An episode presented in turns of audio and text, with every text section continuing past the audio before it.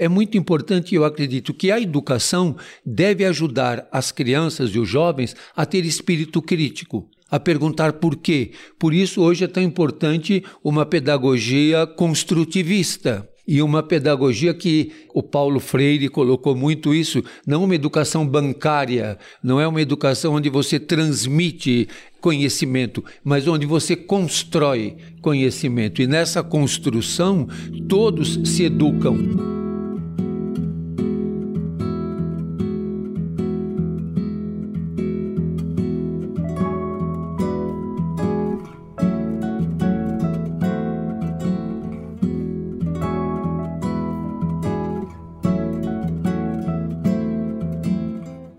Algumas dúvidas universais só encontram lugar nas conversas promovidas pela espiritualidade. Temas como a morte, o perdão, a esperança, o equilíbrio, a justiça e o sofrimento estão presentes no nosso dia a dia. Aqui, vamos refletir e trocar ideias sobre esses assuntos, nos pautando pela paz e pela fé.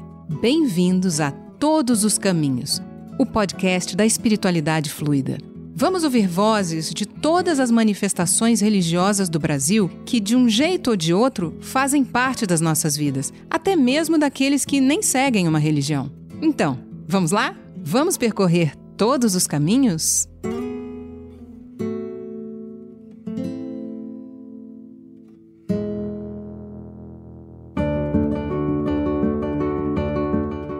Esse é o podcast Todos os Caminhos. Aqui vamos conversar sobre questões do nosso dia a dia, sempre nos pautando pela paz e pela fé. Eu sou Flávia Virgínia, cantora, compositora, oficiante religiosa do judaísmo, e aqui a gente está com o padre Júlio Lancelotti, sacerdote católico há mais de 37 anos, e com o Lama Padma Samten, sacerdote budista e um grande ativista ambiental e social. O nosso convidado é o Tiago Torres, conhecido como Chavoso da USP, estudante, palestrante e youtuber que tem 23 anos de idade. Ele nos visita para falar sobre espiritualidade e mobilização dos jovens, principalmente os jovens pobres uma parcela grande da nossa população, e que está especialmente vulnerável nestes tempos selvagens. Sabemos bem dos perigos da alienação, desesperança, descrença nas instituições e até mesmo nas virtudes da educação que perpassam os jovens, especialmente os mais pobres. Eles têm acesso, por meio da mídia e das redes sociais, a tudo o que o mundo pode oferecer e, ao olharem à sua volta, veem barreiras, preconceito, rejeição e muita violência. O caminho obrigatório para mudar essa realidade é a mobilização, a participação, o engajamento. A nossa pergunta hoje aqui é: como a espiritualidade pode ajudar nessa mobilização? Chavoso, me conta primeiro um pouco da sua trajetória e como você expressa a sua espiritualidade por meio do espiritismo, que inclusive você define não como uma religião, mas como uma filosofia espiritualista. Certo. Primeiramente, obrigado pelo convite, obrigado pelo espaço. É um prazer muito grande estar aqui com você, com o Padre Júlio, que eu tanto admiro, com o Lama, né? é exatamente como você falou, né? Eu sou espírita, mas eu não defino muito o espiritismo como religião. Na verdade, quem não definia era o próprio Allan Kardec, que fundou o espiritismo, né? Eu acho que no Brasil o espiritismo de fato se tornou uma religião, mas a proposta inicial não era essa, né? Se a gente abre o livro dos espíritos, que é a base principal assim do espiritismo, tá escrito na primeira página, filosofia espiritualista. Então eu procuro seguir muito por esse lado pelo lado filosófico, pelo lado também científico do espiritismo. Minha trajetória com ele aí é, é, longa e com muitos altos e baixos, né, que a gente vai conversando aqui, mas atualmente eu uso assim, né, como uma forma de entender o mundo que a gente vive por um outro lado, né? Porque a ciência, as ciências assim tradicionais, elas explicam muito esse lado material, né? E falta um pouco desse outro lado, desse outro mundo, digamos, que tá muito presente na nossa vida também e que eu acho que é tão importante, tão fundamental quanto, né? E o espiritismo para mim ele, ele consegue trazer essa explicação. Então acho que é mais uma forma de dar norte para as coisas, dar um rumo, dar uma explicação pra gente não ficar tão perdido, né? Que acho que a gente às vezes fica tão perdido nesse mundo. Acho que ajuda nesse sentido. E você concorda, entrando já no tema de hoje, que a espiritualidade é importante na mobilização dos jovens? Você é super jovem, né? Tem 23 anos. E como é que acontece essa mobilização? É, eu acho que ela pode servir, né? Eu acho que não, não é obrigatório, né? Porque eu, antes de ser espírita, eu fui ateu. E eu acho que na época que eu era ateu, eu não, não era menos mobilizado ou menos engajado por não ter uma religião, né? Então acho que pode ajudar, pode também atrapalhar. Então a gente sabe que a religião, a fé, a espiritualidade, elas podem ser manipuladas, né, conforme quem tem o poder na mão. E nos últimos anos, principalmente, tem sido muito usado para desmobilizar os jovens, para tornar os jovens conservadores, reacionários. Então ela pode ser usada para esse lado ou para outro lado também, como, né, como a gente está falando, para lado dessa mobilização, para a luta política. É, então eu diria que assim predominantemente tem sido usado para o mal, que é para isso que eu falei, para tornar as pessoas mais conservadoras. Mas tem pessoas resistindo, né? E pessoas indo contra essa correnteza aí do conservadorismo e tentando trazer é, a espiritualidade, né? Fazer essa conexão com a espiritualidade para um lado mais qual deveria ser mesmo, né? Da defesa dos direitos humanos e tudo mais, como o próprio padre faz constantemente. É, então, eu acho que eu diria que é isso, sabe? Então, mas engraçado você usar a palavra conservadoras, né? O que, que você está querendo dizer exatamente? O mal que você vê da manipulação da, das religiões, especialmente com jovens, é torná-los conservadores? O que, que isso traz para a sociedade? Por que, que isso é mal? Queria que você explicasse um pouco mais isso. Eu acho que ser conservador em si já é ruim. Ser um jovem conservador é pior ainda, porque conservador é quem quer conservar as coisas como elas estão, né? E eu acho que as coisas não estão nem um pouco boas. E a gente que é jovem, né? A gente pega, principalmente nesse período que a gente tem vivido, nesses últimos 10, 20 anos, a gente está vivendo um, um período muito turbulento, assim, né? Principalmente no nosso país, mas no mundo. Então, a humanidade, ela tá presa ainda em determinadas coisas, mas outras coisas querem surgir também e tá nesse embate para ver quem que vai conseguir se sobressair, se é o novo ou se é o velho que vai permanecer mandando, tá ligado? A gente vê coisas que a gente achava que já tinham sido superadas, ressuscitando aí, voltando ao poder, voltando com força, né? Então, é triste, é horrível a gente ver essas coisas que, como eu disse, né? muita, muita gente achava que estava enterrado ali num passado, é, essas ideologias militaristas extremas, e volta com tudo, sabe? Então, não só volta ao poder, como volta com muita muita força. Então eu acho que ser conservador é ruim por causa disso, de querer conservar as coisas como elas estão e porque praticamente nada tá bom. Né? E pior do que ser conservador é ser o reacionário, que é quem quer voltar para um passado onde as coisas eram ainda piores, assim, né? Do ponto de vista social, é, de direitos humanos e, e tudo mais. Então, eu acho que, infelizmente, muitas religiões têm sido usadas para isso, sabe? Para tipo,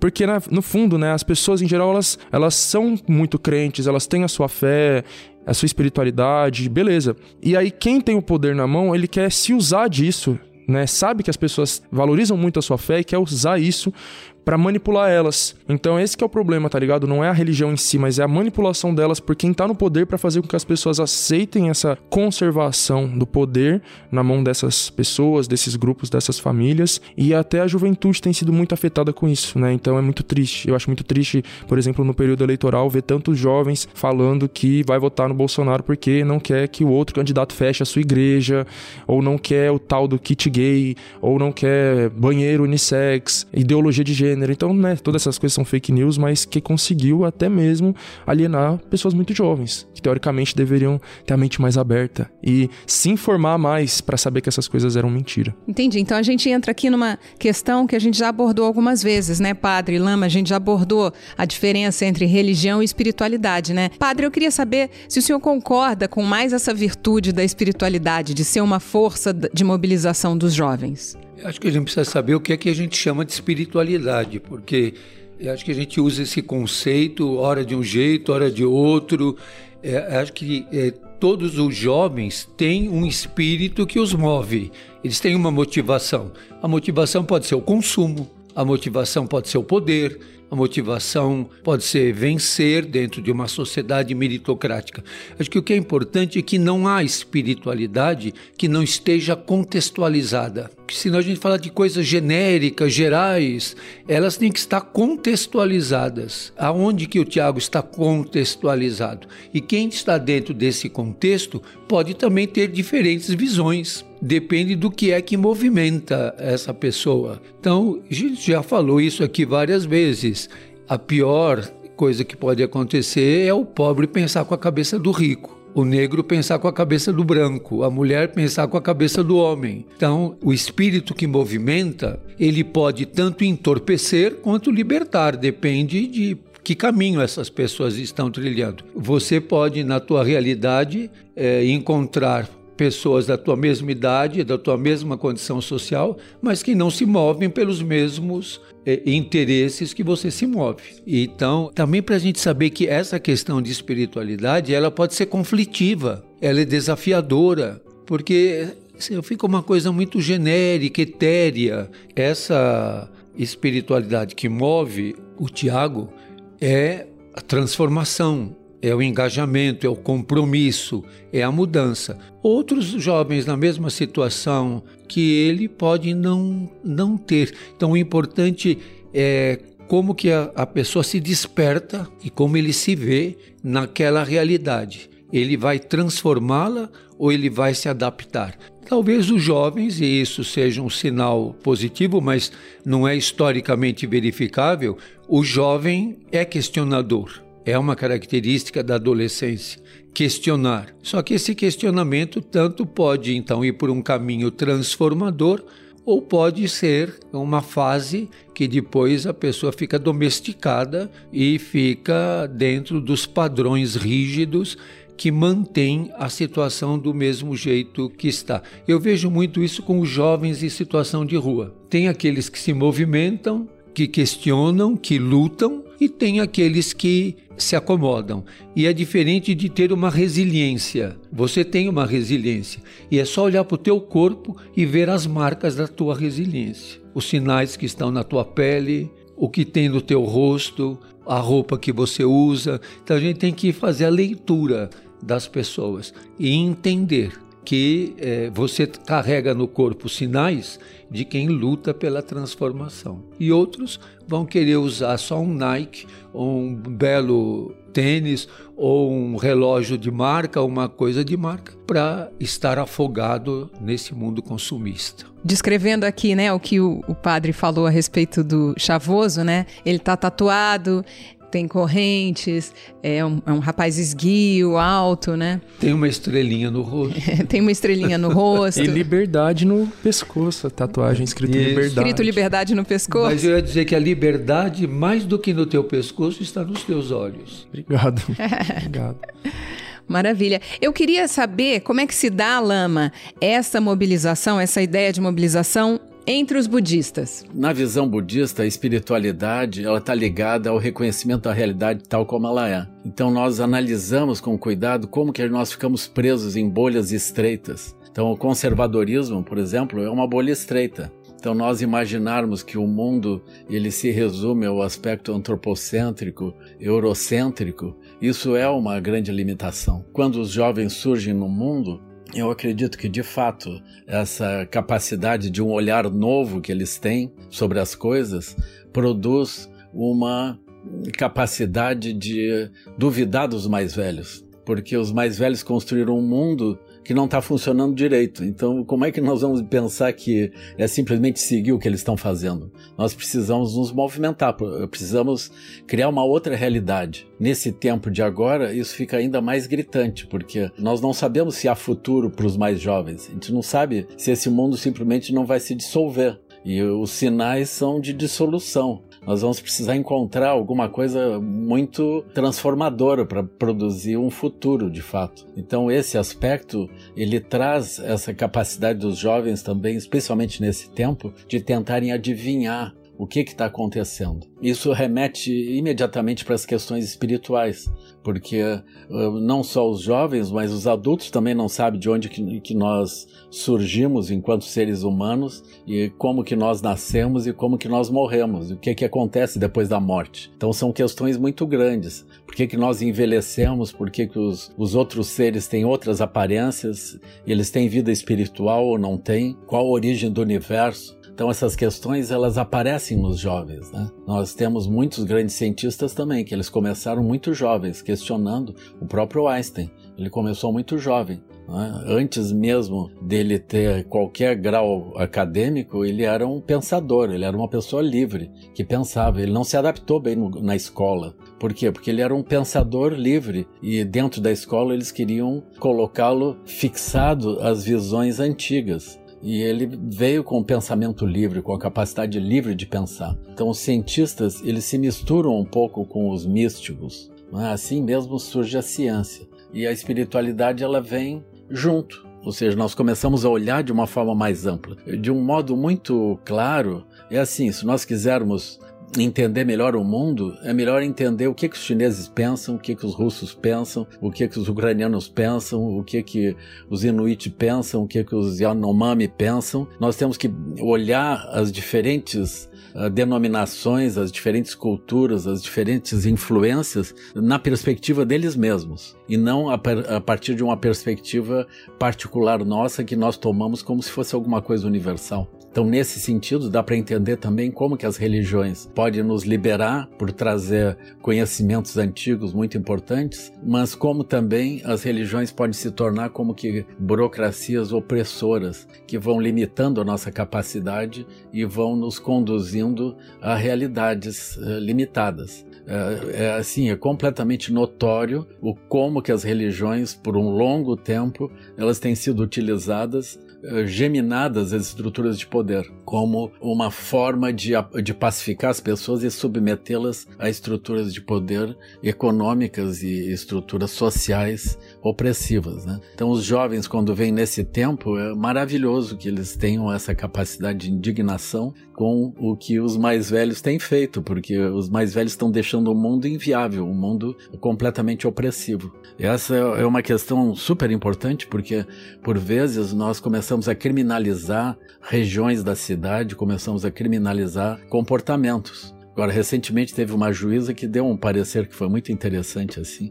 a Carla Oliveira, ela deu esse, esse parecer reconhecendo a estrutura uh, de alienação dos jovens e submissão dos jovens a estruturas de poder locais, como por exemplo os grupos eh, ligados ao tráfico e a, a, vários tipos de malfeitos, né? Então, como que, enfim, os jovens não têm oportunidades, não têm visão, não têm treinamento, não têm como construir suas vidas em outras direções. Então, é muito importante que a gente entenda que nós estamos num tipo de circunstância que o futuro dos jovens está decidido justamente pelas oportunidades que vão sendo oferecidas a eles. E quando os jovens entendem isso e conseguem fazer perguntas profundas, isso realmente é transformador para a sociedade. Pois é, nessa chave é que eu queria perguntar para você, Chavoso, eu queria conhecer como é que foi a sua aproximação com o espiritismo, porque às vezes a gente pensa mais no espiritismo mais ligado a pessoas mais velhas, não a pessoas tão jovens como você, né? Como é que você se aproximou? Sim,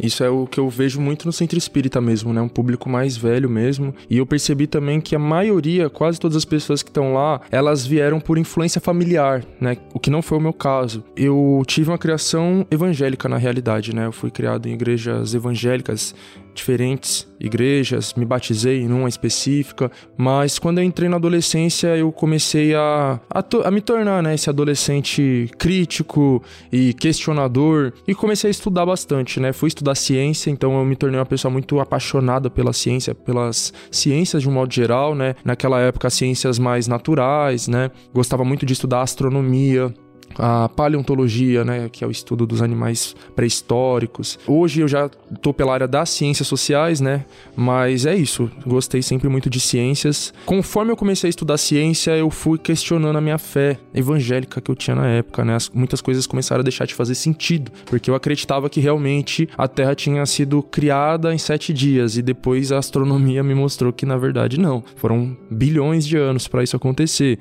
eu realmente acreditava que o ser humano também tinha surgido logo no comecinho da Terra e surgido ali do, do barro, como dizem, né? E, e aí a ciência foi mostrando, a paleontologia foi mostrando para mim que não. Então, muitas coisas já não faziam mais sentido para mim. E foi nesse período que eu me tornei ateu. Só que hoje eu vejo que eu cometi um erro de achar que, tipo assim, porque a fé evangélica perdeu o sentido para mim, ou a fé bíblica, é, nenhuma fé ou nenhuma explicação espiritual vai ter sentido. Então eu me tornei ateu, né? Fui ateu, ateu ali durante uns três anos. Eu era muito novo também quando eu virei ateu, eu tinha 13 anos de idade.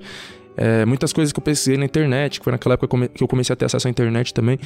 Então foi entre os meus 13 e os 16. Lá nos meus 15 anos, por incrível que pareça, eu, eu, eu me comecei a me aproximar do Espiritismo por causa de um canal de entretenimento no YouTube, que é um canal chamado Assombrado. Eles postavam, não sei se ainda faz isso, acho que sim, mas eles postavam relatos de, de inscritos, de seguidores do canal, de experiências espirituais que eles tinham, né? Tiveram. Então esses seguidores do canal mandavam seus relatos, suas experiências experiências, narrando tal coisa que aconteceu. E, e tinha muitos detalhes, tá ligado? Era uma coisa muito detalhada. E depois de ouvir, assim, centenas de relatos, porque eu era viciado em ficar ouvindo isso, né? Eu acho que, assim, é, na minha infância, meu pai gostava muito de, de assistir filmes de terror. Então eu cresci assistindo filme de terror, filme de fantasma, não sei o quê. Então eu gostava muito dessas histórias, né? Só que eu comecei a olhar de um outro jeito. Eu comecei a olhar de um jeito assim, mas será que isso não é verdade, né? Será que, que esse pessoal tá inventando tudo isso, né? Não é possível que todo mundo tenha uma história de espírito ou alguma coisa, tá ligado? Anjo da guarda, sei lá. Será que tá todo mundo inventando? Não é possível, né? E aí eu resolvi pesquisar para tentar entender, né? Eu fui atrás de explicações que pudessem ser, entre aspas, racionais para isso, porque na época, como eu era ateu e muito um cara da ciência, né? Mesmo sendo muito novo, tinha 15 anos, eu queria entender isso de um jeito mais racional. E eu comecei a pesquisar, pesquisar, pesquisar, fui olhar várias vertentes, várias religiões, até que um amigo meu que era espírita, ele me recomendou que eu lesse o livro dos espíritos, e aí eu comecei a ler, peguei numa biblioteca, comecei a ler e foi uma coisa assim muito surpreendente, porque ele realmente trazia explicações racionais, digamos, né? Então é, tem todo, toda a história, né, por trás aí de como que o Allan Kardec fundou o espiritismo, né? Tem um filme até que se chama, acho que é Kardec, que conta essa biografia dele, como que tudo começou, o fenômeno ali das mesas girantes na Europa do século XIX, e como ele começa a estudar aquilo de um jeito científico, né, com critério metodológico. Isso me atraiu muito, né, saber que ele, ele fez todo aquele estudo baseado no método científico. E, e, foi isso que me atraiu. E aí eu comecei a, a estudar, ler o livro dos espíritos, ler outros, e começou a fazer muito sentido para mim. E aí uma outra amiga minha que também era espírita, ela me convidou para ir no centro espírita que ela ia, eu comecei a frequentar e aí eu não parei mais. Quer dizer, eu parei um tempo, né? Porque teve um tempo aí que eu tive um, um conflito assim com o espiritismo. Quando eu entrei no Espiritismo, eu entrei com essa visão de que ali eu estava num ambiente racional, que as pessoas ali eram racionais e, e, e, progressistas, né? Porque o próprio Allan Kardec ele, ele traz essa ideia do, do progresso, da defesa da ciência. O Allan Kardec sempre falou, né? É, se o Espiritismo falar uma coisa, a ciência fala outra, fiquem com a ciência. Ele sempre botou a ciência em primeiro lugar. Inclusive foi por isso que ele, né? Eu acho que a grande, a maior polêmica do Espiritismo é o fato de que Allan Kardec tinha ideias muito racistas, né? As pessoas sempre me cobram por causa disso, né? Você segue um espiritismo, mas Allan Kardec era racista. Ele era um cara que defendia a ciência acima de tudo, e a ciência no século XIX ela era racista. Com certeza, se ele tivesse nascido 50 ou 100 anos depois, ele não ia defender as coisas que ele defendeu. Porque a ciência... isso porque você, para quem não tá vendo, né? O Chavoso também é preto. Sim entendeu? Então a ciência se atualizou e, e, deixou essas ideias racistas de lado. Mas infelizmente no século XIX ela era racista, né? E o Kardec seguiu isso. Mas enfim, então o espiritismo, em origem, ele é uma coisa progressista, é uma coisa que defende a ciência. Então, para mim, é um absurdo ver hoje tantos espíritas que se denominam conservadores, que, que, são negacionistas, que não quiseram se vacinar, tá ligado? Isso é uma coisa absurda, completamente contraditória com o espiritismo. Mas, enfim, então, quando eu entrei no, no meio espírita, eu achava que eu ia encontrar só pessoas progressistas e, e da ciência e racionais, e eu vi que não. Então, eu comecei a achar essas pessoas conservadoras, preconceituosas. Já cheguei a discutir com palestrante, né? Porque, para quem não sabe, no centro espírita, espírita tem a palestra, né? O que dentro da igreja católica é a missa e na igreja evangélica é o culto, no espiritismo é a palestra. Já discuti com um palestrante porque ele falava coisas absurdamente preconceituosas, por exemplo, com pessoas tatuadas, sabe? Um, ideias conservadoras, de falar, ah, isso aqui, essas pessoas que têm um monte de tatuagem é porque ela não tem família e ela não tem Deus no coração. Eu comecei a discutir com o cara, eu com 17 anos. E aí depois disso eu parei de frequentar o centro espírita e voltei só um ano depois, é, mas eu voltei só frequentando a mocidade, né? Que é a reunião de jovens, porque ali de fato era um ambiente mais progressista, tinha espaço para eu falar, para eu participar. Mas nesse meio tempo que eu fui meio que é, tendo esses conflitos com o espiritismo, eu comecei a frequentar um banda também. Eu não me denomino um bandista porque eu não, não sigo tudo, não tenho um terreiro é, fixo, né, e tudo mais, mas eu frequento também, né? Sempre que eu posso, eu vou em algum terreiro. É, meus, meus amigos me convidam para conhecer o terreiro deles, eu vou. Então, e eu acho que é um ambiente muito mais acolhedor, tá ligado? Eu acho que é um ambiente muito mais povão, digamos assim, enquanto que o espiritismo é um ambiente muito classe média, média alta, branco, pessoas muito nariz em pé, pé, né? E, e, na verdade isso vem desde a origem do espiritismo, né? Tem muitos problemas assim nas falas do Allan Kardec, né? Ele falava, tipo assim, para tentar justificar que o espiritismo era superior, ele dizia: "Ah, olha quem segue o espiritismo, são professores, são engenheiros, são arquitetos". São... Então, tipo, o argumento dele é que o espiritismo era melhor porque só pessoas com estudo e intelectuais seguiam, sabe? Para mim esse argumento é absurdo. Uma pessoa que não tem estudo nenhum, ela pode e deve seguir o espiritismo, qualquer outra crença, isso não diminui essa essa crença, né? Então é, é esse ambiente que eu falo que é ele elitista também, né? De olhar os outros, inclusive de cima para baixo. Um outro problema do espiritismo é essa ideia da, da caridade, né? Que acho que das religiões de modo geral, que o, o Kardec ele falava que fora da caridade não há salvação. E a gente que é que se denomina espíritas de esquerda, né? Inclusive existe um coletivo chamado espíritas de esquerda, a gente fala, fora da justiça social não há salvação. É, isso é bem importante no judaísmo também. A gente chama às vezes de tzedakah, que é traduzido, mal traduzido por, por caridade, mas na verdade essa palavra, ela vem de, do hebraico, né? Ela vem uh, da palavra justiça. De, o justo, o justo é o tzadik, então tzedakah é aquilo que o justo faz. E essa justiça é a justiça social. E esse é um dos pilares do mundo no judaísmo também. É bem na onda do que o, padre Júlio sempre fala e sempre se organiza para fazer isso, né? Mas eu fiquei pensando, padre, se o senhor acha que a prática da espiritualidade pode ser um apoio importante à educação, porque é um fato conhecido que um grande número de jovens abandona o ensino médio no Brasil, ou então conclui tarde, quer dizer, tem alguma dificuldade, né, com baixo nível de aprendizado. A pandemia agravou essa realidade, né? Tem alguma coisa que a, espiritualidade ou as pessoas que trabalham na espiritualidade, de alguma alguma maneira estão envolvidos com espiritualidade para ficar mais, mais objetivo e não tão amplo como o senhor tinha falado antes? Tem alguma coisa que a gente possa fazer? Eu acho que vou te sugerir para você ler Santo Agostinho também, que você vai gostar muito, porque você parece que está fazendo um itinerário parecido com ele, está descobrindo e eh, descobrindo com espírito de liberdade, com espírito crítico, eh, questionando as questões. Eu faria um reparo no que você disse quando diz da fé bíblica, é uma fé bíblica essa criacionista a, a, não é toda fé bíblica ou toda leitura bíblica que é criacionista. É, é nós, por exemplo, na minha sinagoga também não somos. não tem a visão criacionista. É essa, visão. essa, tensão existe hoje dentro de vertentes cristãs, a, a visão criacionista e a visão evolucionista.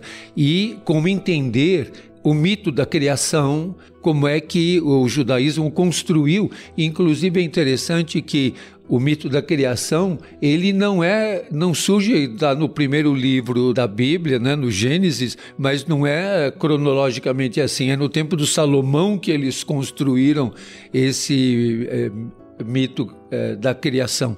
Então, é muito importante, eu acredito, que a educação deve ajudar as crianças e os jovens a ter espírito crítico a perguntar por quê. Por isso, hoje é tão importante uma pedagogia construtivista e uma pedagogia que o Paulo Freire colocou muito isso, não uma educação bancária, não é uma educação onde você transmite conhecimento, mas onde você constrói conhecimento. E nessa construção, todos se educam. Você está se educando e você está no processo educativo de descoberta, de construção.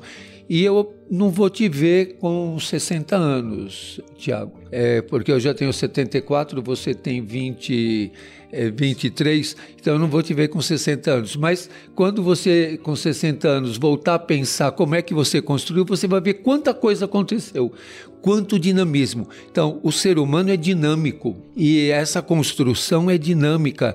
A fé é uma construção dinâmica, não é uma, um fenômeno estático. Você vai construindo, por exemplo, o efeito da pandemia na juventude. A gente falou isso agora. É, no processo educativo, na socialização.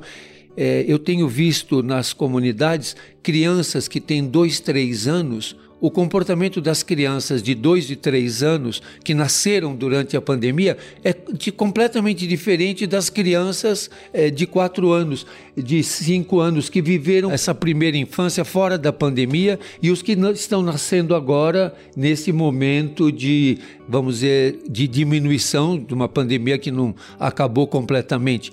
Mas as crianças que nasceram, que foram concebidas durante a pandemia, elas têm uma socialização diferente. E os jovens que estavam no primeiro ano do nível médio e passaram dois anos da pandemia eh, tendo aulas online, eles tiveram um, um, desenvolvimento, a grande parte deles, de uma maneira completamente diferente. Imagine os jovens que não tinham acesso à, à internet diferente dos jovens que tinham acesso à internet.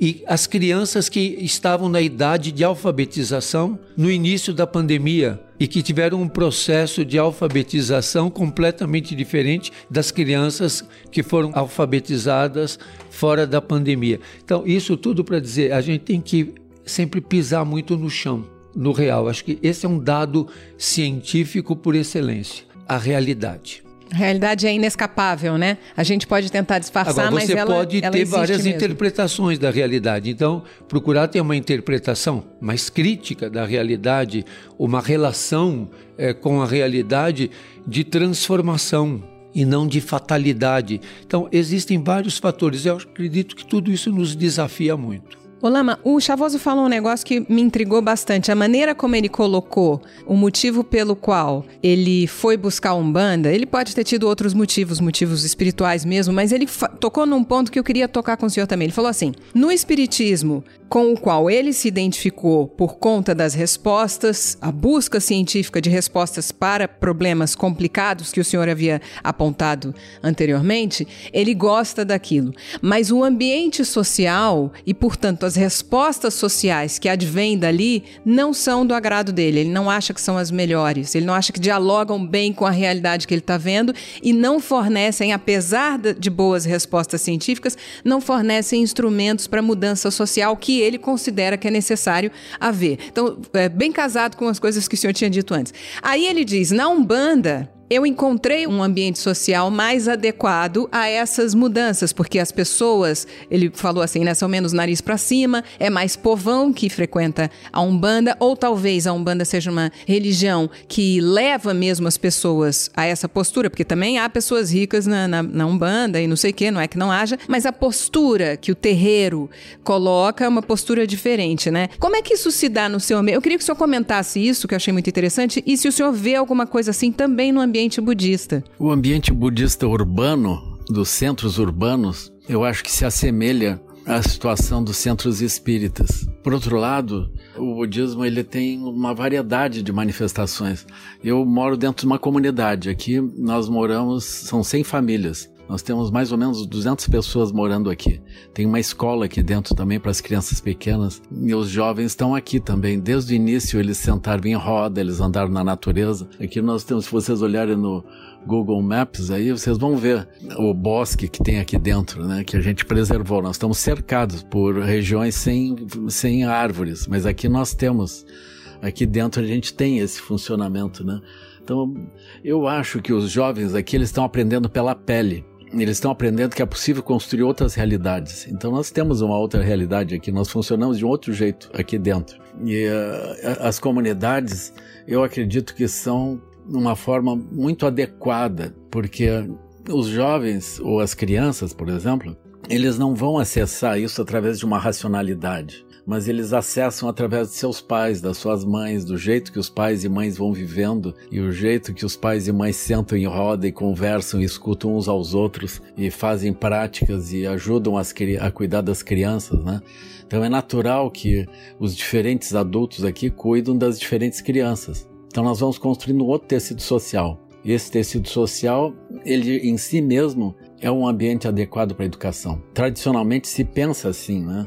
Seja, as aldeias, as comunidades, elas são a quase totalidade do processo de educação. A escola é uma pequena parte, mas o, o, entorno mental, aquilo que vai efetivamente configurar a forma pela qual os jovens passam a pensar, vem da própria comunidade. E a escola, de algum modo, ela está ali para sustentar os valores que a própria comunidade origina. Né? Eu acho que, por exemplo, o, as tradições afro, a Umbanda, que não é uma tradição afro, é uma tradição brasileira, que a Umbanda e a tra as tradições afro, elas têm esse sentido de comunidade. Elas têm esse sentido do grupo inteiro se juntar e comer junto e fazer as coisas juntos e dançar juntos. E tem uma conexão com as tradições indígenas também, né? Isso é uma coisa clara. Então, essa, esse sentido comunitário é algo que falta desesperadamente hoje nos centros urbanos. Centros urbanos, as pessoas estão isoladas, elas foram alijadas de um tecido social uh, relevante e isso torna elas perdidas, torna elas uh, vulneráveis a uma série de pressões e dificuldades entre elas a drogadição, legal e ilegal, a medicamentalização da vida e a, o processo alienado que vai destruindo o planeta. Então, a gente pode pensar que as comunidades, como no próprio budismo nós usamos esse método, as comunidades são o início de um processo social, elas são um testemunho, elas, não, elas podem não ser relevantes em, em termos numéricos, mas elas são o que a gente pode fazer. Então, a gente tem coragem e se coloca em marcha e monta e faz isso acontecer. Né? Eu acho que os jovens e crianças se beneficiam muito disso. E, e, o senhor repara que na prática do budismo, ela leva os jovens à militância política e social ou não tem esse perfil? Ah, aqui uh, eles veem tudo isso acontecendo, né? Porque sendo uma comunidade, nós atraímos muitas diferentes pessoas muitas diferentes pessoas nos visitam e dão palestras e dão ensinamentos aqui e assim eles veem esses ambientes. Por exemplo, no período das eleições, uh, antes dessa última eleição agora e antes da eleição anterior, onde foi o, Bolsonaro foi eleito, eles viram vi, aparecer pessoas aqui de vários tipos, os indígenas virem aqui, as pessoas de vários lugares virem e nós sentarmos em roda e pensarmos em conjunto sobre o que fazer. Isso também foi tema dentro das escolas. Então eles nos veem atuando politicamente e a gente fala com eles, a gente explica para eles o que está acontecendo e o que, que nós podemos fazer. Então eles veem esse ambiente. Aqui são todos, de algum modo, ativistas. Esse não é o nosso tema principal, mas esse é um tema que está presente. Então nós temos uma instituição para isso. A gente tem não só o Centro Budista, como nós temos um instituto que trata de questões culturais, políticas, etc., ambientais. É uma outra organização que trata das coisas temporais, assim, no meio do mundo, né?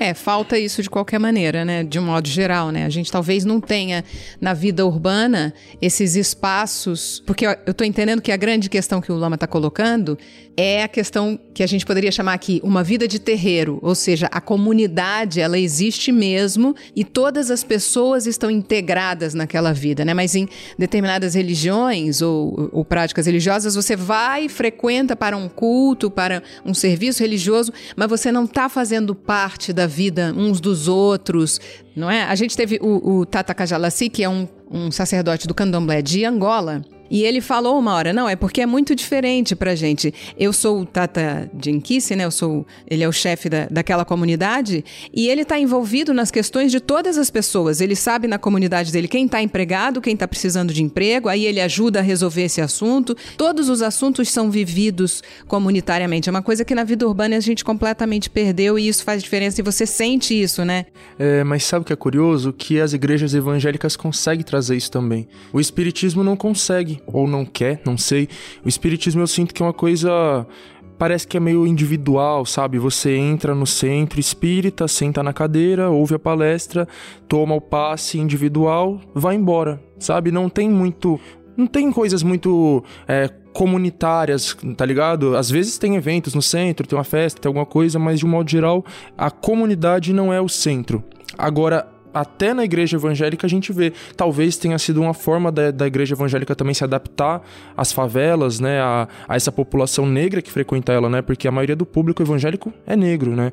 Então, a gente vê que as igrejas elas vão se adaptando ao lugar onde elas estão, né? Então, acho que talvez aqui pro Brasil, principalmente para as favelas, para a população negra, ela, ela tenha feito essa adaptação. Hoje em dia, lá onde eu moro, às vezes eu passo na frente de uma igreja, eu vejo o pessoal tocando pandeiro, por exemplo. Então olha só como que as igrejas elas têm se adaptado a essa cultura negra também. Então outras práticas, né, aquele pessoal que gira e não sei o que, isso aí é, lembra até o terreiro, tá ligado? Algumas danças. Então é, é, curioso isso, né? Eu acho que a igreja evangélica ela cresce muito também por isso, porque ela traz muito esse senso de comunidade e, e eu acho que isso é o principal na verdade que, que atrai as pessoas. Acho que às vezes mais do que a própria fé, mais do que a própria interpretação bíblica, porque igual eu falei no espiritismo mesmo, eu vi que a maioria que tá ali é por tradição familiar, tá ligado? Você vai encontrar espíritas que nunca leram o livro dos espíritos, né? Eu já li mais de uma vez e muitos espíritas nunca leram. Então eles só vão acreditando no que os palestrantes falam, que é uma coisa muito perigosa, porque eu próprio já percebi que muito palestrante fala coisas absurdas, mas eu fui perceber porque eu tenho estudo e a maioria não tem. Então as pessoas vão porque é, é tradição familiar. Então os pais já eram espíritas, foi criado no espiritismo, nunca questionou isso. Então as pessoas vão mais por ser cultural. Na favela também as pessoas vão para a igreja evangélica por ser cultural. Então você falar que você é evangélico, que você é crente, que você é da igreja e não do mundo, é uma cultura que te faz se sentir melhor, às vezes, até do que os outros, vai te colocar numa posição social diferenciada, até na hora de um enquadro, por exemplo, você levantar esse fator de que você é da igreja para tentar ver se o policial te libera ou te trata melhor, não te vê como um criminoso. Então é complicado essa relação da igreja, da fé, como uma coisa cultural. É complicado, mas é, é uma coisa interessante, na verdade. Acho que é o principal. E o senso de comunidade, a construção ali comunitária, né? Eu, eu comecei a falar das igrejas, mas a gente estava falando do, do terreiro, né? Umbanda e o Candomblé, que são religiões afro-brasileiras, elas, elas são pautadas nisso, né? E como o Lama falou bem, né? A Umbanda ainda traz a questão indígena, né? Tradições indígenas para dentro do terreiro. Então é uma coisa é incrível isso da gente cantar junto, dançar junto e etc. E você até falou uma coisa, né? Que não, que, assim, ah, não sei se também teve fatores espirituais para ele procurar Umbanda. Também teve, né? Porque no espiritismo a gente não pode ter contato direto com a espiritualidade. E eu queria ter esse contato, que eu digo conversar, né? E, e não, isso é restrito para os médiums, os médiums da, da casa, os médiums do centro. E na Umbanda não, qualquer pessoa chega e conversa com a entidade normal, né? E outra coisa muito interessante que me atraiu na Umbanda, como eu estava dizendo dessa questão do nariz em pé e do elitismo e não sei o que, é que no centro espírita eles trazem muito essa ideia dos espíritos superiores. Então, é os espíritos superiores que, que a gente vai conversar com eles e que trouxeram a, a, a, é, a palavra ali do livro dos espíritos e não sei o que. Inclusive, uma das vertentes da Umbanda surge de um racha com o espiritismo, né? Quando um médium incorpora o espírito de um indígena e ele é rejeitado. Fala que dentro esse espírito não pode vir porque ele é um espírito inferior, tá ligado? Então é uma coisa absurda. Enquanto que na Umbanda não. Então na Umbanda você sente que você tá conversando de igual para igual. Você tá conversando com a entidade, ela tá com um copo de uísque na mão ali e te oferecendo e fumando um cigarro, tá ligado? Então você se sente muito mais próximo, você se sente muito menos culpado, muito menos pecador, porque até o espiritismo que, tipo, não é igreja, etc, ele, ele faz você se sentir culpado às vezes, faz você se sentir um pecador. E aí fala, não, se você fumar, se você beber, você vai estar tá atraindo espíritos inferiores, ou espíritos obsessores. Então, parece aquele negócio da, sei lá, da culpa, né, de culpa cristã, né, de você estar tá o tempo todo se sentindo mal por estar tá fazendo determinadas coisas e as religiões de matriz africana, elas já não trabalham muito com essa ideia de bem e mal nesse sentido, sabe? De pecado, de inferno, de uma punição eterna. O Espiritismo também não, né? Não acredita em inferno também, mas, é, enfim, é, é algumas relações aí da Umbanda e do Espiritismo na minha vida.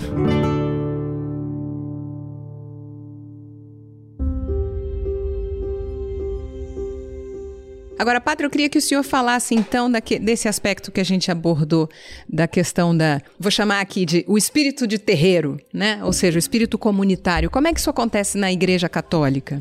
A fé cristã é prioritariamente comunitária. A leitura bíblica, a vivência cristã, ela tem a dimensão pessoal, mas ela tem essencialmente a dimensão comunitária.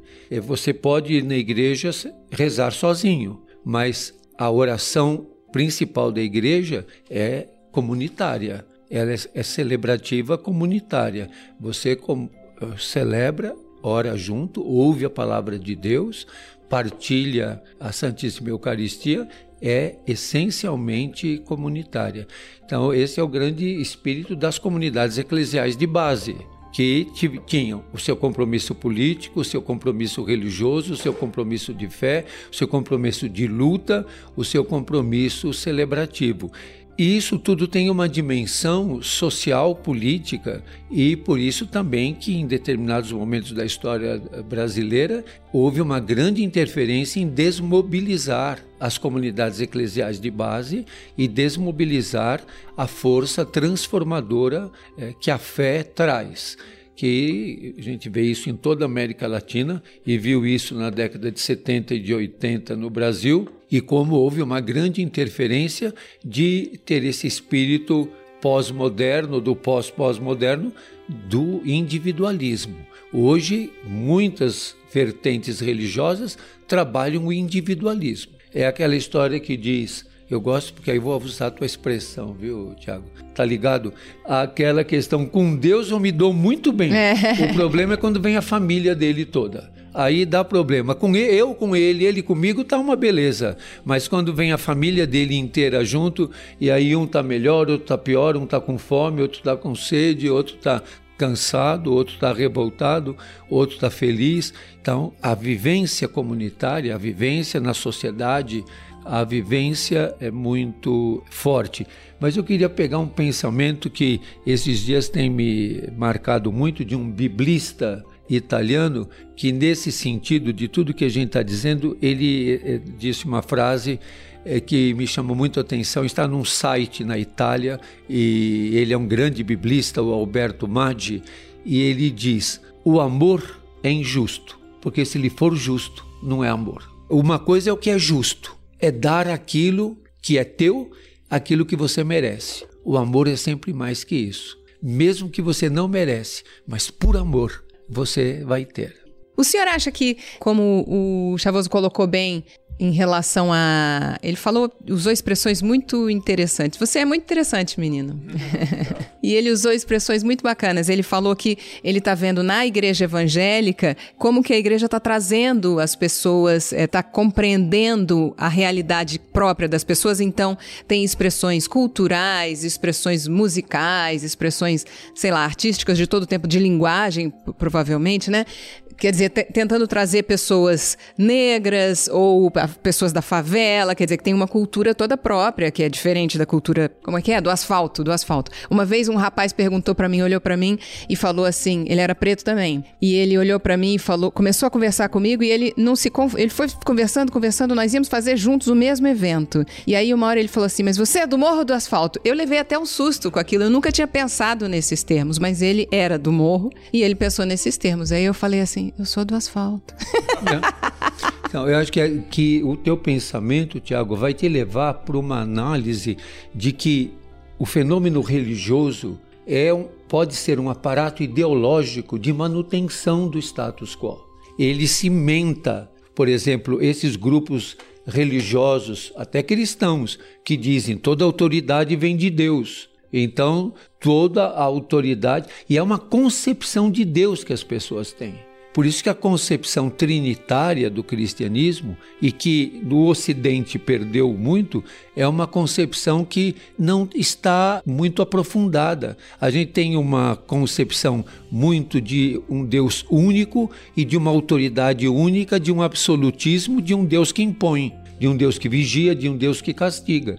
Quando a visão trinitária é de um Deus que ama, que está junto, que caminha junto e que liberta. A Igreja Católica tem feito esforços também no sentido de poder acolher essas populações, assim como pegando o exemplo que o Tiago falou. Então, esse é um esforço muito grande, por exemplo, de uma pastoral como a pastoral da terra, como a pastoral da negritude, como a pastoral dos ciganos, como a pastoral das mulheres marginalizadas, a pastoral dos parqueiros e dos circenses, a pastoral dos pescadores, a pastoral carcerária, a pastoral sempre é uma ação da igreja a partir desses grupos. A pastoral da população em situação de rua, a pastoral carcerária a partir das pessoas presas, encarceradas. Então, é você é, encarnar-se nesse mundo para que, a partir desse mundo, encontrar caminhos de humanização e de superação daquilo que destrói a vida e a dignidade humana. Então, as religiões, por isso que a gente disse aqui no, no decorrer desses encontros, de que as religiões são instrumentos que podem humanizar ou desumanizar. Tem gente que usa do aparato religioso para dominar, para destruir. E nós já dissemos tantas vezes aqui: a pessoa pode ser ateia e muito mais humana do que alguém que professe alguma religião e usa da religião para dominar, para impor, para destruir a vida do outro. Então, esse é um critério. Toda religião que desumaniza. Tem algo errado com ela, Tem né? alguma coisa estranha. Sempre tem que humanizar. Humanizar é ouvir, acolher, não destruir, não condenar, estar próximo, não discriminar, né? Não Porque discriminar. O, foi interessante o Chavoso ter trazido o exemplo de, do indígena que, que baixou num centro espírita, até o espírito foi discriminado, né? Então, quer dizer, realmente, quando você tem o, a questão da discriminação dentro de você, você discrimina até eventos da natureza, até coisas que que estão na natureza, né? Muito interessante isso, né? De fato, tem muita coisa para trabalhar nesse sentido. E como o padre fala, então, nesse sentido, você pode ter um ateu que é espiritualizado, porque ele pode, é, mesmo sem desenvolver essa espiritualidade numa linguagem que nós chamaríamos, que seria mais evidentemente espiritualizada ou religiosa, ele pode ter um sentido humano muito claro, pode ter um sentido de comunhão com a natureza muito desenvolvido, não ser uma pessoa discriminatória em hipótese alguma, e nisso ele está demonstrando um alto grau de espiritualidade também, ainda que não seja, entre aspas, academicamente classificável, né?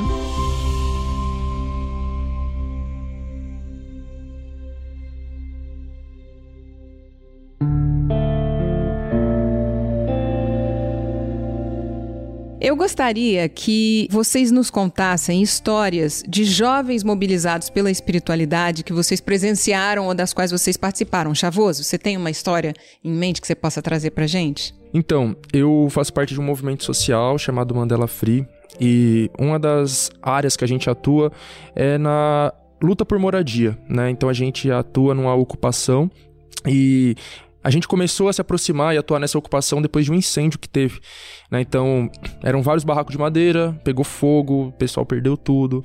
E as pessoas na favela, infelizmente, elas estão acostumadas com essas coisas, tá ligado? De um jeito que elas passam por uma dificuldade, a tendência é superar aquilo e bola pra frente tá ligado? Eu acho que as pessoas deveriam lutar para que essas coisas não acontecessem mais, né? Mas a tendência é que as pessoas, tipo, perdeu o barraco, vamos construir outro e já era. E se queimar de novo, constrói outro. E se tem uma reintegração de posse, constrói outro. E fica assim eternamente. Ou então essas chuvas que a gente tá vendo, deslizamentos e alagamentos, perde tudo, a gente constrói outro. Então as pessoas, elas infelizmente se acostumaram muito com isso. Então essas pessoas que perderam as casas nesse incêndio, elas já estavam preparadas ali para começar a reconstruir os barracos de madeira. Chegou o meu movimento social e falou: a gente vai construir as casas de tijolo. E o pessoal não acreditou, falou: ah, até parece que vai conseguir, né? Ainda mais a gente, todo jovenzinho, 20 anos, falou: vocês vão ajudar a gente a construir casa de tijolo? E a gente conseguiu. Construiu lá 18 casas de tijolo em dois, nos últimos dois anos.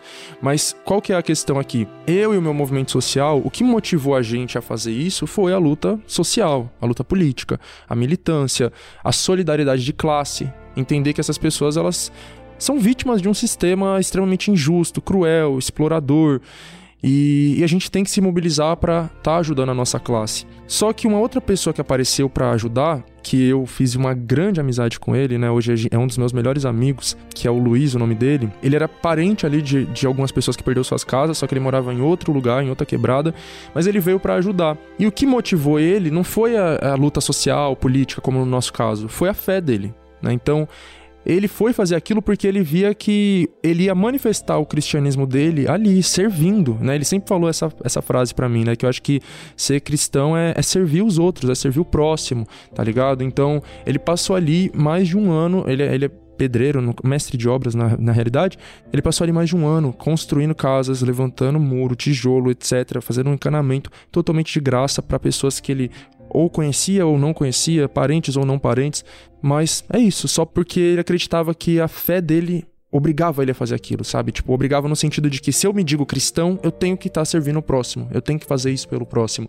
Então, inclusive a partir disso, a gente conseguiu conectar a, a fé dele com a nossa luta política, tá ligado? Quando eu conheci ele, ele era uma pessoa muito, entre aspas, despolitizada, digamos assim, senso comum, né? E nesses últimos dois anos ele se tornou uma pessoa extremamente politizada e até eu diria revolucionário, assim, pelo contato que a gente teve. E a fé dele, né, a, a, o cristianismo dele foi um, um, um, auxílio nisso, né? Porque ele sempre, é, pelo meio em que ele convivia, né, da igreja e tudo mais, ele falava para mim que para ele a esquerda era aquilo que eu falei, né? São pessoas que querem acabar com a igreja, fechar a igreja, distribuir kit gay e etc, né? E ele foi percebendo um outro lado da esquerda que ele não conhecia, que é o lado da coletividade. Então ele falou, no começo, quando ele ainda dizia que flertava muito com a direita, né? Ele falava assim, mano, eu, eu tô um pouquinho mais pra direita, só que a direita é mais individualista, eu vejo que a esquerda é mais coletivo, eu gosto mais do coletivo, tá ligado? E ele trazia isso muito da fé cristã dele também. Então eu acho que foi uma coisa incrível ver como que a fé e o cristianismo dele mobilizou ele a construir casas para outras pessoas, a participar de uma luta social, de um movimento social, porque ele ia nas assembleias, ele ia nas reuniões e se aproximar inclusive do nosso movimento, do nosso coletivo e da nossa luta política e revolucionária. Então aí tá um exemplo de como que dá para ligar essas duas coisas, tá ligado? Diferente do que inclusive muita gente de esquerda realmente acha que não, que a, que a religião realmente é uma coisa, é um empecilho, é um atraso de vida. Tem gente de esquerda que geralmente é a esquerda classe média, média alta que não convive com o povo da favela e não entende o quanto que isso é importante para essas pessoas, porque na ocupação quase todo mundo ali é evangélico Se a gente fosse chegar ali com um ateísmo militante de falar essas coisas, de que, ah, não, a religião é errada e é aliena, ninguém ia dar bola para nós. Então, toda vez que a gente terminava uma reunião, uma assembleia, a gente fazia uma oração em conjunto. Boa parte do nosso movimento são de pessoas ateias, inclusive. Mas essas pessoas, a gente acabava a reunião, eles, ateus, falavam, vamos fazer uma oração? E todo mundo dava a mão e fazia uma oração ali para agradecer pela reunião, para tentar ter paz, porque as reuniões, assim, né, não é só, só as mil maravilhas, já saiu muita briga, muita treta, quase que as pessoas saíram na mão ali. E a gente trazia a fé para tentar acalmar, falar, calma, vamos fazer uma oração, vamos todo mundo se acalmar aqui. Então é muito interessante isso, sabe? Saber usar, como o padre falou, a religião é um instrumento que pode ser usada para o bem ou para o mal, né? Lindo exemplo. Lama, o senhor tem um exemplo para gente? É um pouco estranho isso, né? Porque, por exemplo, a gente podia pensar que as pessoas vão para uma espiritualidade em geral. Mas aqui no meio do budismo as pessoas vêm para uma espiritualidade budista, né? É inevitável isso, né? Então o que que, o que que a gente observa? As pessoas começam a querer aprender outras coisas para poder se dedicar melhor ao benefício dos outros seres, né? Ou as pessoas buscam, por exemplo, entrar em retiros longos ou morar em áreas mais retiradas ainda do que nós estamos vivendo aqui, para poder aprofundar e poder efetivamente transformar esse mundo interno que é visto como a fonte do caos, a fonte da confusão a partir dessas estruturas kármicas que respondem por dentro de nós, que nos, nos arrastam para fazer ações negativas. Né? Então o budismo está centrado na superação desses obstáculos e também na revelação do aspecto abissal, do aspecto profundo da realidade. Então nós vemos muitos jovens fazendo isso. Assim, eu não considero, em princípio, alguém que deixa de fazer alguma coisa no mundo e mergulho em retiro como algo que seja efetivamente meritório. Por quê? Porque todo lugar tem desafios. Então, os retiros, a vida comunitária ou a vida em, em retiro semiaberto tem os seus próprios desafios e tem suas próprias confusões. Mas eu vejo que uh, os jovens vão se tornando conscientes, né? Eles vão se tornando conscientes da situação atual do mundo e eles aspiram exercer um papel dentro disso na visão budista, esse papel ele oscila entre uma profundidade espiritual e uma militância. Por vezes ele une esses dois aspectos de algum modo, né? Então tem muitos exemplos disso. Pessoas, por exemplo, que cursaram universidade e mergulharam numa atividade, por exemplo, de aprofundamento. Né? Tem pessoas que fizeram o contrário também. Entraram numa atividade de aprofundamento como jovens, em um certo momento eles dizem: Eu tenho poucos métodos. Então, tem muitos jovens que entraram desse modo e terminaram entrando na universidade depois para cursar psicologia, cursar uh, e desenvolver outras capacidades de beneficiar os seres. Mas eles se tornam, como a gente diz, eles se tornam pessoas infiltradas nos seus próprios ambientes onde eles estiverem, eles vão tentar entender as pessoas no mundo delas, vão se alegrar em trazer benefício para elas, vão entender a finitude e a ausência de sentido comum na vida comum das pessoas e também vão desenvolver os processos hábeis de como se mover no meio do mundo e produzir resultados efetivamente úteis para as pessoas. E especialmente eles vão mantendo essa fé, essa capacidade de manter o olho no aspecto último da realidade, no aspecto primordial na origem da vida e na origem geral das manifestações, que é o centro da visão budista. Né? E eles vão trabalhando também a superação da, do sectarismo, das escolhas que eles vão descobrindo dentro de si, as escolhas kármicas que vão produzindo problemas em vários lugares. Né? Então eles vão trabalhando desse modo. Aí tem muitos jovens nesse, desse modo, né? Tem muitos jovens assim. E por vezes eles estão dentro dos retiros e eles oscilam, eles não sabem se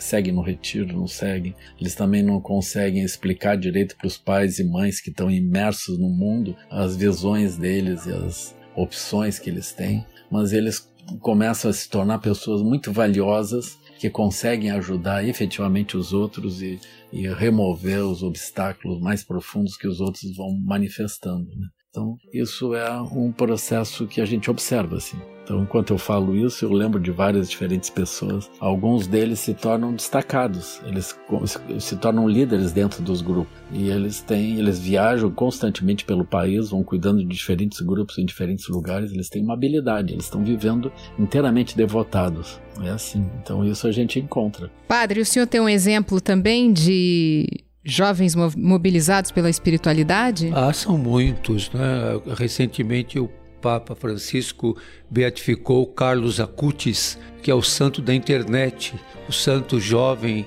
que morreu adolescente e que vivia na internet, trabalhava na internet e conectava toda uma movimentação de jovens pela internet, seu beato Carlos Acutis. E eu estava lembrando aqui, veja esse aqui, é um santo canonizado agora há pouco tempo, esse menino de 14 anos, São José Luiz Sánchez. Da onde? Da década de 20, é mexicano da Revolução dos Cristeiros.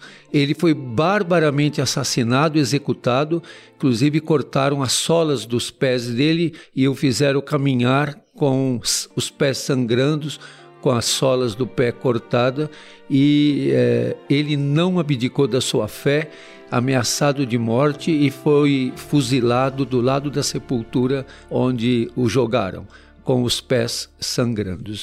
Quem não conhece, conhece esse santo, tá vendo como ele é de calça jeans? Jovenzinho, é um jovenzinho, ele está é, mostrando a foto de, de um jovem anos, jovem total. 14 anos, São José Luiz Sánchez, dos, da Revolução dos Cristeiros no México. Bom, gente, chegamos ao final do nosso episódio de hoje. Eu queria agradecer imensamente a presença de vocês aqui, a sua presença, Chavoso. Como eu disse, você é um menino muito interessante mesmo e é uma inspiração, fala muito bem, isso é muito bom porque explicando as coisas melhor, entendendo as coisas melhor, a gente também ilumina outras pessoas eu tenho certeza que é isso que você faz onde quer que você anda. Você gostou da nossa conversa hoje? Compartilhe nosso episódio usando a hashtag Todos os Caminhos. Até a próxima semana!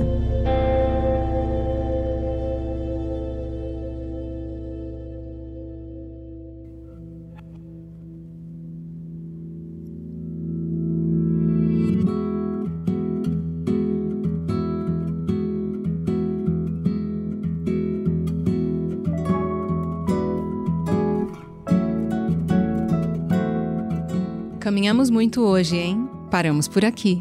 E no próximo sábado tem episódio novo, disponível no Globoplay e em todas as plataformas de áudio. Até lá, você pode ouvir nossas pílulas diárias de sabedoria, publicadas de segunda a sexta, sempre pela manhã. E não se esqueça de ativar a notificação na sua plataforma de áudio preferida para não perder nenhum episódio. Para saber mais sobre os convidados deste episódio e onde encontrá-los, clique nos links na descrição do podcast. Todos os caminhos, o podcast da espiritualidade fluida.